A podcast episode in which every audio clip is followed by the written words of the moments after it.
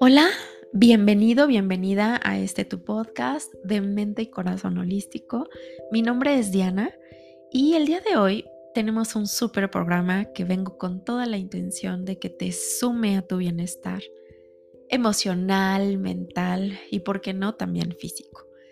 El programa del día de hoy se llama La llamada del alma y hablándote un poquito y poniéndote más bien un poco en contexto, eh, este título lo elegí porque encontré un libro extraordinario hace algunas semanas. Este libro se llama El viaje del héroe y consta de ocho etapas para ir conectando con tus dones, con tus talentos y con tu propósito de vida. Así que el día de hoy el llamado del alma lo vamos a enfocar hacia esta misión de vida. Y que por muchos años para mí fue un tema indescifrable, fue un tema estresante porque yo no sabía a qué había venido a este mundo, no conocía mis talentos, yo pensaba que no tenía ninguno porque me, descubrí desde muy niña experimentando muchas cosas para las que era buena. Yo era muy buena para el deporte, era muy buena leyendo, era muy buena escribiendo, em, explicándole cosas a mis compañeros que no entendían, explicándome a mí otra vez las clases de matemáticas que no le entendía la maestra, en lectura de comprensión, en ser práctica en mis actividades para terminarlas rápido. Em, me encantaba iluminar, me gustaban los colores y era buena para todo eso.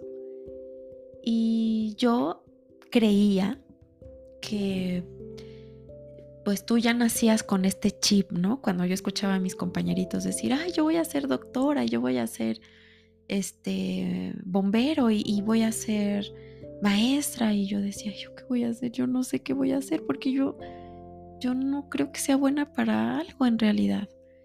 Conforme fui creciendo, a los 14 años, otra vez en, la secundaria, nuestro profesor de español era, bueno, pero ¿y tú qué quieres ser o, o qué vas a hacer? Y entonces me daba tanto terror esa pregunta porque no lo sabía.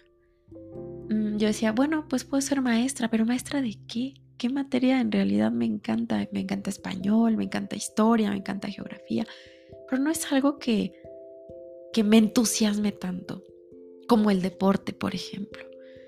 Em, y al paso del tiempo, y creo que si me has escuchado a lo largo del podcast, sabes que soy economista de profesión, escogí esa carrera, bueno.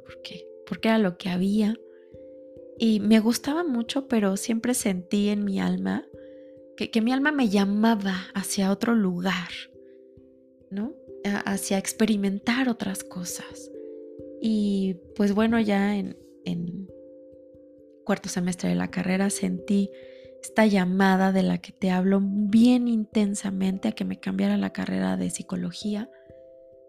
Y después dije, no, llevo dos años, pregunté qué se requería para, para cambiarme a psicología. Me dijeron, tienes que volver a hacer tu examen de admisión y tienes que empezar desde el primer semestre. Aquí no te vamos a rivalidad en materias, aunque seamos de la misma institución. Así que dije, no, voy a terminar economía, solamente me faltan dos años y medio y si me da tiempo, este, pues me meto a psicología o a ver qué hago, ¿no? Y mm, esta llamada del alma me siguió hasta que por fin me dediqué a esto. Y, y no fue tan sencillo, la verdad es que le estoy cortando mucho a la historia. Pero conforme te voy platicando, ve mirando hacia adentro.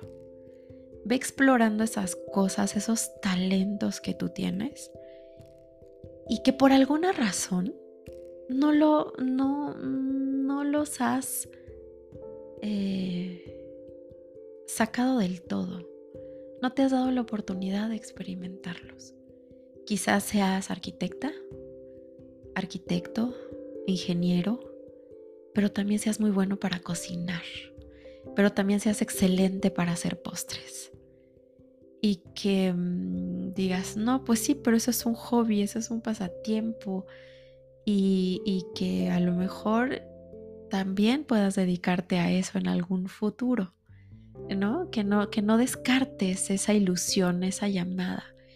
La llamada del alma muchas veces viene desde estos lugares no tan cómodos, no tan alegres, vienen desde estos huracanes llamados a veces ansiedad, depresión, la pérdida de un ser querido. viene desde este lugar también, desde la enfermedad, como me pasó a mí. Aunque yo esa llamada ya la había escuchado antes, la escuché más intensamente cuando yo caí enferma en un hospital. Ahí fue cuando me gritaron con altavoces, es aquí, es aquí donde tienes que estar. Te gustan muchas cosas, pero esto, a esto veniste a este mundo, a compartir esto. Y, y como, y regresando un poco a estas llamadas terroríficas, ¿no?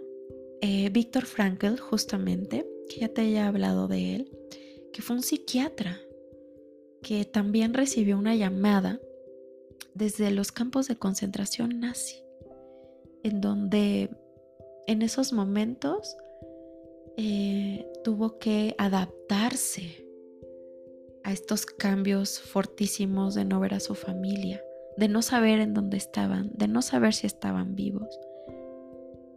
Y sin, sin, sin comida, sin cobija, con horas eh, larguísimas, con, con jornadas largas de trabajo, quiso, quiso darle un sentido a todo lo que estaba viviendo.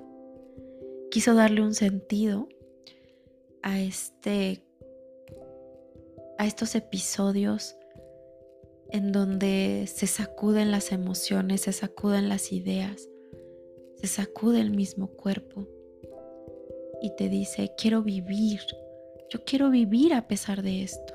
Y de ahí nació la logoterapia, que justamente habla del sentido de la vida, de darle un sentido a todo lo que vivimos, no solo a lo bonito y a lo alegre, sino también a estas etapas de reto, de caída, de tristeza, de impotencia. Así que el día de hoy es el, esa es la invitación que le des un sentido a esto que estás viviendo en tu vida. Que si no la estás pasando bien, pregúntate, ¿para qué me está sucediendo? ¿Qué tengo que aprender? ¿Qué recurso tengo que integrar para vivir una mejor calidad de vida? Y para que a su vez las personas que están a mi alrededor puedan también tener una mejor vida. ¿Qué tengo que hacer? ¿O qué tengo que dejar de hacer? También es eso y que esta llamada del alma viene desde este lugar en donde queremos ser mejores seres humanos, donde queremos sanar, donde queremos conectar, donde queremos ser más creativos, donde queremos sentir más paz, más alegría. Esa llamada viene desde ahí.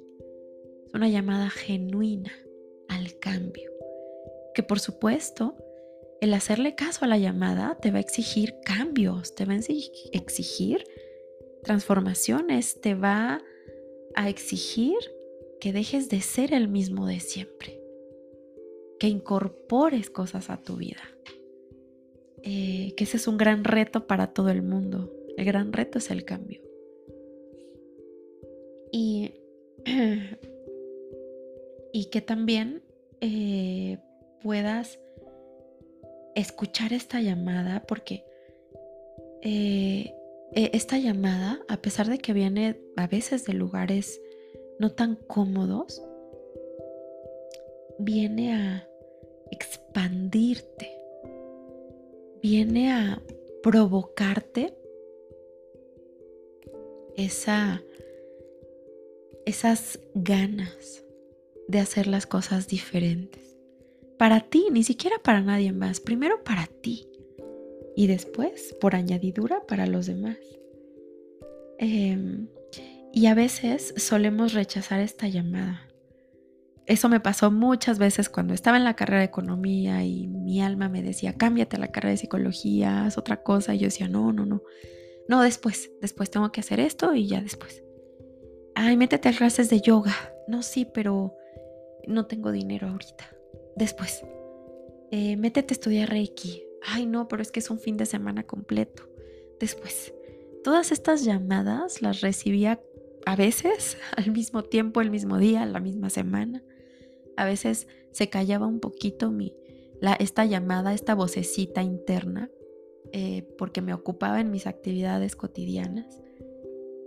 Y cuando me sucedía un episodio de tristeza, sobre todo de tristeza, era cuando me decía esta vocecita, mira hacia otro lado, mira hacia el reiki, mira hacia los cuarzos, mira hacia la angeloterapia, mira hacia la terapia holística. Y bueno, muchos años la rechacé con estas eh, excusas que te estoy platicando ahora, pero quizá tú también las has rechazado con otras excusas, como es demasiado duro, no tengo tiempo, no tengo dinero, no estoy preparado, estoy demasiado joven, estoy demasiado viejo. Eh, y que estas cosas eh, Wayne Dyer les llamaba los monstruos, los ogros. Él decía mucho en uno de sus libros, no te mueras con la música por dentro. Canta tu canción que es única, irrepetible y que solamente puedes hacer la realidad con tu voz. Así que decía que quedarte con tus dones o morirte con la música dentro es egoísta no solo para ti, sino para las personas de las que este, les estás negando el placer de poder escuchar tu canción. Así que yo te diría, date unos momentos eh, en las tardes o en las mañanas, tomándote tu tecito, tu café, preguntándote estas cosas, eh, ir eh, marcando viendo tu brújula emocional y que te indique hacia dónde tienes que ir, que te indique hacia dónde vas a llegar para tu mejor, para tu más alto bien y evolución. Y saber que si ya le diste la oportunidad a esta llamada, como en su momento yo se lo di, y se la di llena de miedo, de temor, de decir, ¿y qué tal que no me sale? ¿Qué tal que, que simplemente esto no es para mí? ¿Qué tal que es, no sé, algo sucede en el camino que no puedo, que no puedo hacerlo? Pero me di cuenta que cuando yo di el primer paso, ya no había marcha atrás. Ya no podía mirar hacia atrás solo eran pasos hacia adelante con todo el miedo y el terror del mundo, ya no, ya no retrocedí. Aunque muchas veces, por, por lo que yo veía de los resultados de mi trabajo, yo decía, híjole, creo que la regué. Creo que esto no me va a dar para comer, ni para, ni para comprarme las cosas que yo necesito para hacer lo que quiero hacer y creo que tengo que encontrarme un trabajo que me dé dinero y esto lo tengo que dejar como un hobby. Muchas veces dudé, lloré, me llené de terror y yo decía, ah, no voy a poder, no voy a poder. Y, y al final, eh, después de hacer mi drama, como me dice mi, mi, mi estudiante Juanita, preciosa, que sé que me está escuchando, me dice, corazón, te limpias tus lágrimas, te sacudes el culo y vamos para adelante, porque hay cosas que hacer, ¿no? Y, Juanita lo dice con, con mucho sentido, porque en muchas ocasiones que ella quería detenerse, hizo esto que te estoy platicando. Ya te contaré la historia de Juanita en un episodio completo, porque en, estos minutos no me alcanza. Pero Juanita tiene 61 años.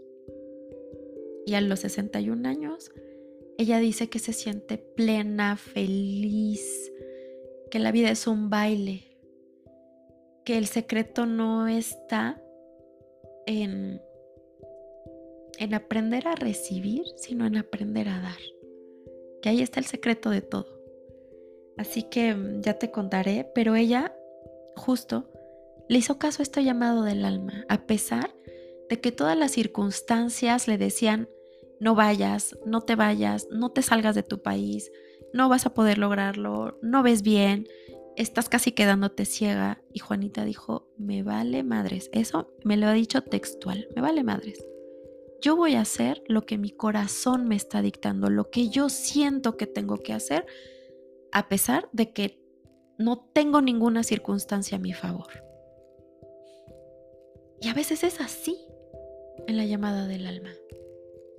¿no? No te esperes a tenerlo todo, no te esperes a tener el dinero suficiente, no te esperes a que suceda algo extraordinario. Haz lo que tengas que hacer, pese a las circunstancias. ¿No? no te digo abandona tu trabajo estable, abandona el trabajo que te da dinero, pero puedes ir eh, llevando esta llamada del alma junto con tu trabajo a la par a la par. Sí, te va a exigir más esfuerzo, sí.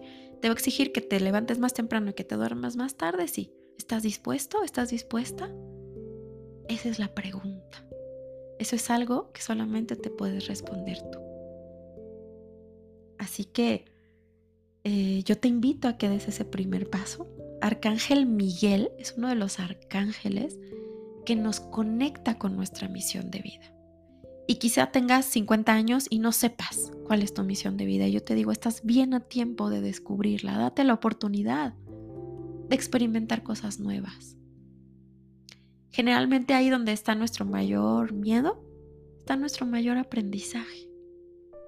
A lo que no nos atrevemos a mirar, a lo que pensamos que es imposible aunque nos aunque tú digas, es que me encanta patinar, pero tengo 50 años, ¿cómo le hago? Cuando tú decides que es el momento y que estás dispuesta, que estás dispuesto a hacer lo que sea, la vida te abre camino. Las circunstancias se van abriendo de a poquito muchas veces.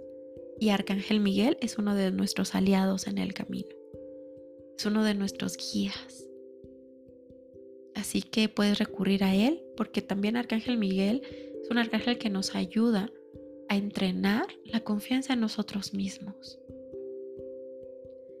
A decir, ups, te tienes que aventar y no hay paracaídas. Aviéntate. Cuando te avientes, el paracaídas va a aparecer. Mientras no es así. Así que mm, es algo que yo te puedo recomendar, Arcángel Miguel,